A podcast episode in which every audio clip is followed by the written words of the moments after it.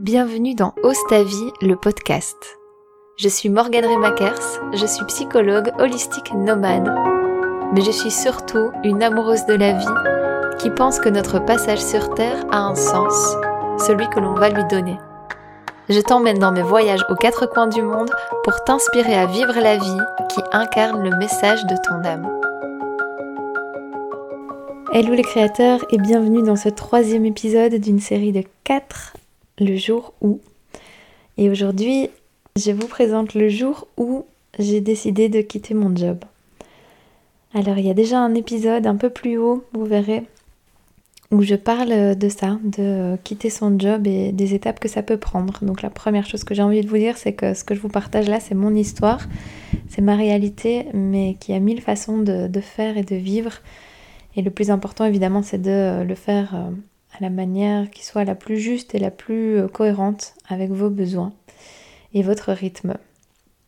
L'épisode que j'ai envie de vous partager aujourd'hui, c'est un fragment de vie où ça fait déjà pas mal d'années à ce moment-là que euh, je sens que ça ne me correspond pas, que ça ne fonctionne pas. Donc en fait, moi, ce que je fais, c'est que je, à l'époque, je sors des études, je me lance directement en tant que, euh, en tant que thérapeute. J'étais, j'étais vraiment prête, j'avais hâte de commencer, j'avais adoré euh, mes stages. Et, euh, et, à côté de ça, j'ai un job alimentaire. job alimentaire dans lequel à la base je ne m'épanouis pas du tout. Enfin, je veux dire, c'est un job alimentaire, voilà, je j'y retrouve mon compte. mais par contre, professionnellement, voilà, c'est pas, c'est pas l'endroit où, où ça devait le faire normalement. Puis puis finalement, je, trouve une manière d'y être pleinement moi-même, ou en tout cas en, grande partie. Et, du coup, bah, ça, continue à traîner sur quelques années comme ça, où je suis là-bas, où je continue de me développer à ma manière. Et ce qui est super, c'est que ce job me permet de voyager euh, par intermittence. Donc euh, plus ou moins six mois par an, je voyage, et six mois par an, je reviens bosser. Donc c'est pas mal. Pendant un certain temps, à côté de ça, j'ai mes consultations. Pendant quelques années, c'est comme ça. Quand je voyage, je me sens euh, super en vie, je me sens vibrer, il y a tous les possibles qui s'ouvrent. Et puis vient le moment où il n'y a plus rien sur mon compte et je dois rentrer en Belgique travailler. Et c'est le moment où ben, je renfloue les caisses et où je suis censée euh, être là pour les consultations, pour des ateliers, etc. Et en fait, je me sens vide et éteinte. Je me sens très triste. Donc ça ne fonctionne pas puisque je suis censée être là pour les autres, pour les aider à aller bien. Et moi-même, je ne suis pas heureuse de vivre la vie que je mène c'est quelque chose qui est super euh, courant chez les thérapeutes. Et moi, personnellement, c'était impossible. Impossible de ne pas être moi-même euh, bien dans mes baskets et heureuse d'être en vie euh, et d'aider les gens en face de moi. Je n'avais pas cette possibilité-là. Je sais vraiment pas comment ils font d'ailleurs. Donc, donc se pose la question de, comment faire et je trouve pas directement la, la réponse. C'est pour ça que je vous dis souvent que ça a été un long processus. Même si on me dit souvent, mais t'es jeune, t'as de la chance de déjà faire ce que t'aimes, mais euh, moi, cette réflexion, elle a commencé vraiment euh, très très jeune, et, donc voilà, ça a pris des années. Et dans ces années, euh, le dernier contrat que j'ai, qui est un contrat mi-temps, qui est franchement bien, avec une amie que j'aime beaucoup, ce que j'y fais, ça a du sens, c'est du coaching, j'aide des personnes à trouver un emploi qui leur plaise, à faire de la réorientation. Donc ça me plaît, ça a du sens mais ça fait déjà des années que je tire sur la corde et que je suis dans cette négociation dont je vous ai parlé dans l'épisode précédent. Négociation avec moi-même de aller quand même, tu peux faire un petit effort, c'est pas si mal, euh, et les années passent et le temps passe et en fait je, n'en peux plus. Donc euh, même ce mi-temps, même si c'est vraiment pas mal, ce n'est plus possible. Et donc ce que fait mon système nerveux, c'est qu'il se met en mode survie, en mode vigilance extrême. Il est euh, dans un stress d'enfermement à ce moment-là, pile au moment où je signe un CDI. Si vous me suivez depuis un certain temps, vous savez que j'ai une petite phobie des CDI. Euh, je signe ce CDI et à partir de ce jour-là, je ne dors plus. Et quand je vous dis je ne dors plus, ce n'est pas je dors mal, ce n'est pas je dors peu, c'est je ne dors plus. Et ça dure un jour, deux jours, une semaine, deux semaines, trois semaines, sans fermer l'œil. Je ne sais pas si vous avez déjà pu expérimenter le fait de... Euh, il y a certainement des mamans qui m'écoutent qui ont pu euh, expérimenter le fait de manquer de sommeil, ça c'est certain. mais d'être euh, dans des périodes d'insomnie où votre corps n'a plus la fonction sommeil. Donc il est en état constant de veille. C'est quelque chose qui rend fou en fait. Euh, on, entre, en tout cas je suis rentrée dans un cercle vraiment vicieux de mettre toute mon intention sur le fait que je, je doive dormir. Et en faisant ça alimenter en fait le fait que mon corps ne se relâche pas. Et donc on devient un espèce d'animal à l'affût constant complètement épuisé émotionnellement physiquement à ce moment-là, je continue, euh, en plus du mi-temps, de donner des cours de fitness, de donner des... C'était surtout des cours de fitness, je donnais déjà plus les cours de danse.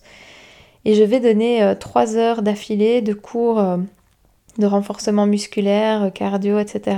Et je me rappelle m'endormir à moitié sur la route pour y arriver, être là, porter les autres, tirer les autres, crier, compter fort, mettre la musique à fond et, et avoir le sentiment que je vais m'évanouir à chaque instant et rentrer chez moi exténuée et ne pas dormir. Et comme ça pendant des longues semaines, mon corps physique commence vraiment à faire à montrer des symptômes complètement fous.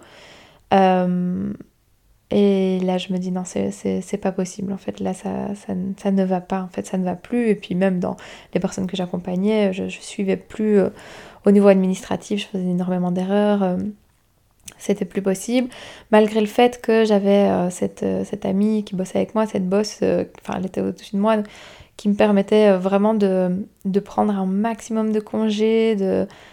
mais c'était trop, c'était c'était plus possible pour moi, et ça je pense qu'on ne peut pas l'expliquer quand ça arrive, c'est impossible. Donc, donc je prends d'abord un certificat de... Je pense que la médecin me fait un certificat de trois semaines elle me dit qu'il me faut au moins cette période-là, qu'une semaine ça ne, fonctionnerait pas parce que mon cerveau est dans un tel stress que voilà. la deuxième chose que je fais, c'est que je vais chez une micro-kiné euh, qui, euh, qui remarque qu'en effet euh, mon hypophyse est en stress et donc elle ne produit plus la mélatonine, l'hormone du sommeil, et donc mon corps n'a plus la possibilité de, de, dormir. Donc elle fait ce qu'il faut, elle débloque ça et, moi en parallèle je démissionne et le soir même, je dors comme un bébé. Ça a été euh, un choix euh, énorme à faire à ce moment-là pour moi parce que euh, je n'avais aucune sécurité derrière moi. Et donc c'est pour ça que je répète que tout le monde ne doit pas faire ça. Mais autant sur les années qui ont précédé, j'avais déjà diminué petit à petit. J'étais passée d'un temps plein à mi-temps, j'avais déjà laissé tomber les cours de danse. J'avais, je commençais déjà à, à quitter ce que je ne voulais plus. Donc j'ai fait les choses par étapes, c'est pour ça que je vous dis toujours soyez doux envers vous-même parce que rien ne se fait du jour au lendemain. Par contre, à ce moment-là, il y a vraiment eu un truc du jour au lendemain où euh, j'ai arrêté toute forme de rentrée financière alors que j'avais absolument rien derrière comme, euh, comme épargne, vraiment, vraiment rien. Euh, alors, bon, ce qui, ce qui m'a aidé, c'est que j'avais pas d'enfant et qu'à l'époque, on n'avait vraiment pas un loyer important. Mais néanmoins, on sautait vraiment, euh, enfin je sautais vraiment dans le vide euh, financièrement. Mais en fait, je m'en foutais. Il y avait un truc où, de toute façon, c'était ça où j'allais mourir. Hein. Euh, concrètement, le fait de ne pas dormir comme ça pendant longtemps et de sentir son corps physique lâché, je savais qu'à un moment, il en allait de ma santé. Donc, donc peu importe que je me disais, la, vie trouvera des solutions. Je ne peux pas continuer comme ça, c'est pas possible. Je vais finir par faire un accident, en fait. Et ce qui m'a vraiment aidé euh, à ce moment-là, c'est déjà de m'autoriser à abandonner, à abandonner les personnes au boulot, euh, en tout cas de, vivre ce sentiment-là, mais d'avoir le sentiment de ne plus m'abandonner moi. Ça, c'était vraiment très important. La deuxième chose, c'était euh, de m'autoriser à ce que ça prenne du temps, que je prenne un, long moment, donc avec ce certificat de trois semaines, ça m'a permis de redormir, d'ouvrir les yeux, et de faire des choix en conséquence. Euh, souvent, l'erreur entre guillemets qu'on fait, c'est qu'on on, s'octroie que des petites pauses et en fait, ça ne fait qu'augmenter la culpabilité parce qu'à chaque fois, on doit reprendre euh, le boulot alors qu'on n'a pas eu le temps en fait. Le fait d'y voir clair, déjà de, de, retrouver le sommeil, donc d'y voir plus clair émotionnellement et puis d'y voir plus clair rationnellement, tout ça, ça prend du temps, ça prend énormément de temps.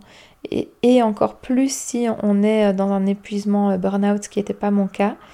Euh, si on est dans un burn-out, alors ça va prendre encore plus de temps. Et là, je parle pas de semaines d'arrêt, mais de, mois pour se reconstruire derrière ça. Et il faut vraiment lâcher la culpabilité parce que euh, ce, n'est pas normal. C'est parce qu'on évolue dans un monde où on apprend que c'est normal de, cravacher, d'aller au-delà de ses limites, mais ce n'est pas sain, ce n'est pas normal. Et euh, si on l'a fait, parce que c'est difficile de faire autrement aujourd'hui, alors au moins euh, avoir la, la, bienveillance envers nous-mêmes, de nous donner le temps de récupération qu'il faut pour nous remettre de ce trauma, parce que c'est un trauma.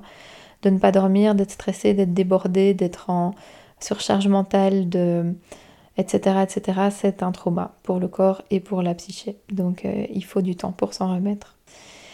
Et enfin, ce qui m'a aidé, c'est euh, après tout ça, après m'être octroyé ça, d'avoir une vision, de nouveau, cette vision de quelque chose qui me fait rêver. Et là, souvent, vous me dites, mais en fait, moi, j'en sais rien, je sais pas de quoi j'ai envie, je sais pas. Et de nouveau, ça aussi, ça prend du temps. Il faut pour ça euh, déjà avoir assez dormi, avoir les idées claires, avoir le cœur euh, léger. Alors on peut euh, de nouveau être inspiré par la vie. Mais tant qu'on est surchargé, il n'y a pas l'espace pour la vie. Elle ne peut pas nous inspirer, on ne peut pas être clairvoyant, on ne peut pas avoir des idées, être créatif. C'est impossible parce qu'on est dans une surcharge énergétique. Donc que ce soit une surcharge de fatigue, une surcharge émotionnelle, une surcharge de pensée, il faut faire l'espace nécessaire pour que la vie puisse de nouveau euh, nous inspirer. Et donc, euh, l'autre chose aussi qui est très importante et que je partage dans euh, mon programme en ligne L'art de manifester sa vie, c'est qu'on doit réapprendre à s'autoriser à rêver. On évolue dans un monde où on nous apprend que la vie est dure, qu'il faut se satisfaire de ce qu'on a, que c'est compliqué, qu'il faut cravacher pour avoir les choses, euh, que, voilà qu'il faut pas être un bisounours, que on, grandit dans un monde qui, nous euh, empêche de rêver, hein, qui nous coupe de ça. Il n'y a rien à faire. Si on veut euh, créer une vie différente, quelque chose qui nous inspire, il faut repasser par la case rêver, s'autoriser à rêver. Et ça, c'est vraiment un muscle qui, comme tout muscle, se travaille, se pratique au quotidien.